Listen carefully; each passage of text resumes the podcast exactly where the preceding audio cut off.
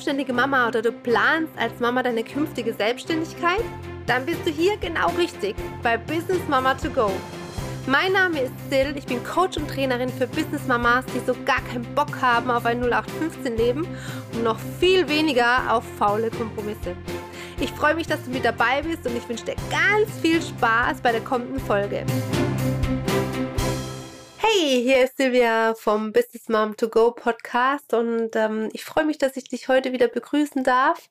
Vielen Dank, dass du eingeschaltet hast und ähm, ja, heute habe ich ein Thema mitgebracht. Ich bin sehr gespannt, ähm, was du dir da rausnehmen kannst. Ähm, ich habe da so Déjà-vus, wenn ich über das Thema nachdenke. Spieglein, Spieglein an der Wand, wer ist die Schönste im ganzen Land? Nein, heute geht es nicht um Märchen, aber so ähnlich. Welche Geschichten erzählen wir uns als Business Mama?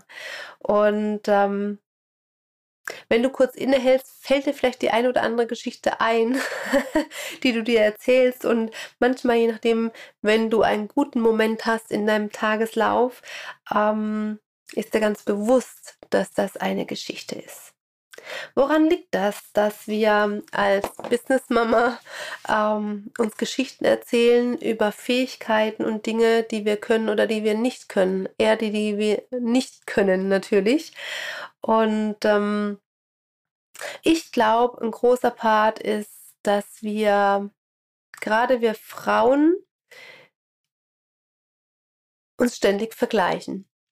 Und wenn du jetzt mal zurückdenkst an die Zeit, als ähm, eines deiner Kinder oder dein Kind äh, noch, äh, ja, ich würde fast sagen, grün hinter den Ohren war, ja, einfach, ne, wenn sie anfangen zu krabbeln, wenn sie ihre ersten Schritte gehen, ja, da hat man es ja ganz intensiv. Läuft deiner schon? Macht deiner noch in die Windel? Ja, also das sind ja so typische Fragen und das ist ja nur, das ist ja Klischee. Aber wir wissen ganz genau, wir so unter uns, es ist so, wir vergleichen uns ständig und ähm, es ist immer die Frage, mit was wir uns vergleichen. Ja, wir es gibt Vergleiche, die sind völlig legitim und in Ordnung. Wenn ich mich mit jemandem vergleiche, der natürlich vielleicht noch weiter ist bei mir im Business und ähm, vom Familienleben als ich, da werde ich immer verlieren. Ja, das ist dann eher ein Part, wo ich dann sage, okay, ich kann so jemanden als Vorbild nehmen, als Mentor nehmen, vergleiche ich mich, sagen wir mal, nach unten hin, dann habe ich einfach auch die Chance, da was für mich rauszuziehen, wo ich sage, hey, ich habe ja echt schon viel für mich erreicht. Ich stand da vielleicht auch an der Stelle wie sie. Und ich habe dieses und jenes schon umgesetzt. Ich habe es geschafft, für mich genügend Freiraum, Freiräume frei zu schaufeln. Ähm, ich bin sehr effektiv, was Business und äh, Family angeht, was es auch immer ist. Verstehst du, was ich meine? Und von daher, ich will nicht grundsätzlich sagen, dass Vergleiche schlecht sein müssen, aber die Frage ist immer, in welche Richtung. Ja, und ähm, oft ist es ja auch so, dass wir das Thema ja schon mit fast in die Wiege gelegt bekommen haben, ne? mit diesen Vergleichen, ähm, nicht genug sein, Geschichten erzählt, erzählt zu bekommen. Ne? Also es, sind, es gibt auch gewisse Dinge, wo es dann auch vom frühester Kindheit ähm, einfach auch heißt, das ist halt so. Ja, und ähm, in wann stellt man das vielleicht mal in Frage oder halt eben auch nicht. So, und ich überlege jetzt gerade, was bei mir so das letzte Mal war, wo ich mich verglichen habe. Ich glaube, das mit den Kindern habe ich jetzt, da habe ich schon ziemlich abgelegt, weil mich interessieren meine Kinder in dem Punkt, was sie gerne tun und ähm, auf welchem Stand sie da sind. Und da ist es mir relativ egal, was da außenrum passiert. Aber wenn ich jetzt an mein Business denke, natürlich schiele ich mal auf andere Business-Mamas, gerade auch in meiner Selbstständigkeit. Ja, weil du willst ja vorankommen, du willst für dich weiter Leichtigkeit für dich erarbeiten. Ich bin glücklich, so wie es ist, aber natürlich ist immer noch Luft nach oben offen. Und ähm, da darf man ja auch mal nach links und rechts spiegeln. Die Frage ist immer, wie gehe ich damit um? Ja, und ähm, ich habe es mir mittlerweile abgewöhnt. Am Anfang habe ich ähm, da immer noch genauer hin, dahinter geguckt und ich finde, es ist wichtig, dass man seinen eigenen Weg findet.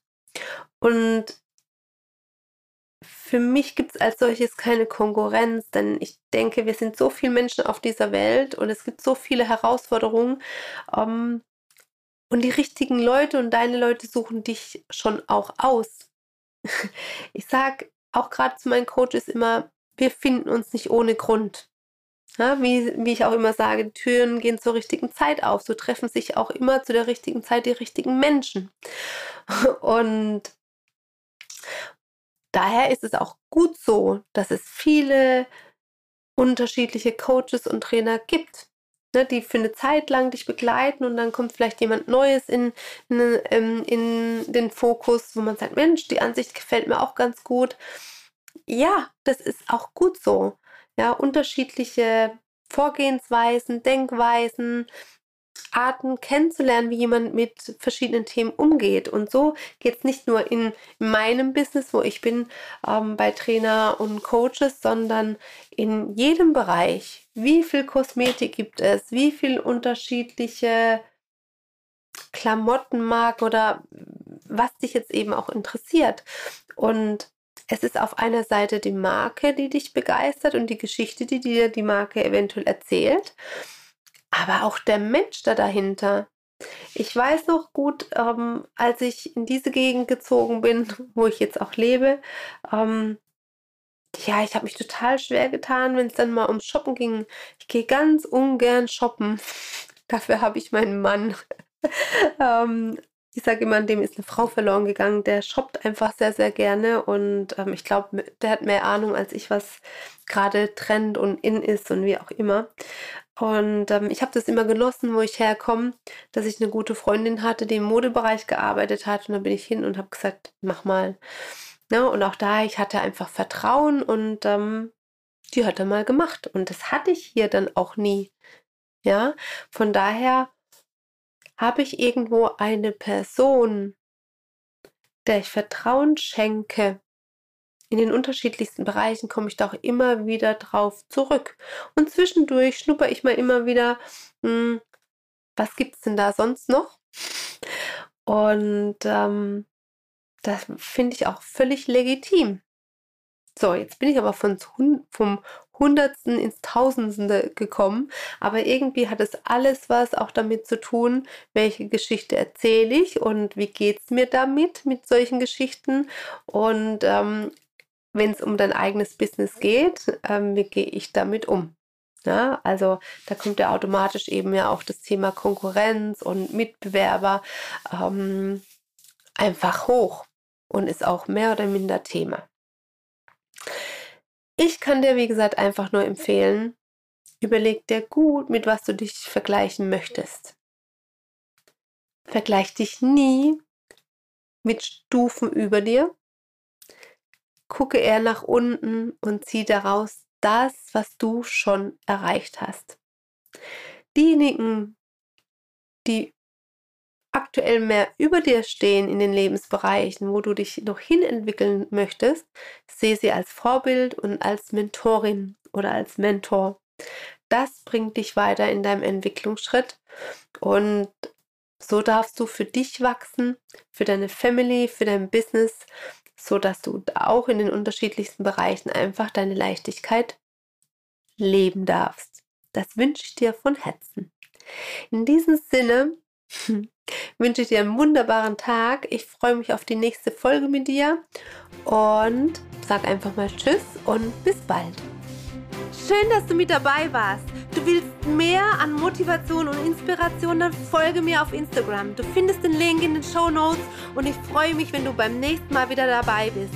Liebe Grüße, deine Sil.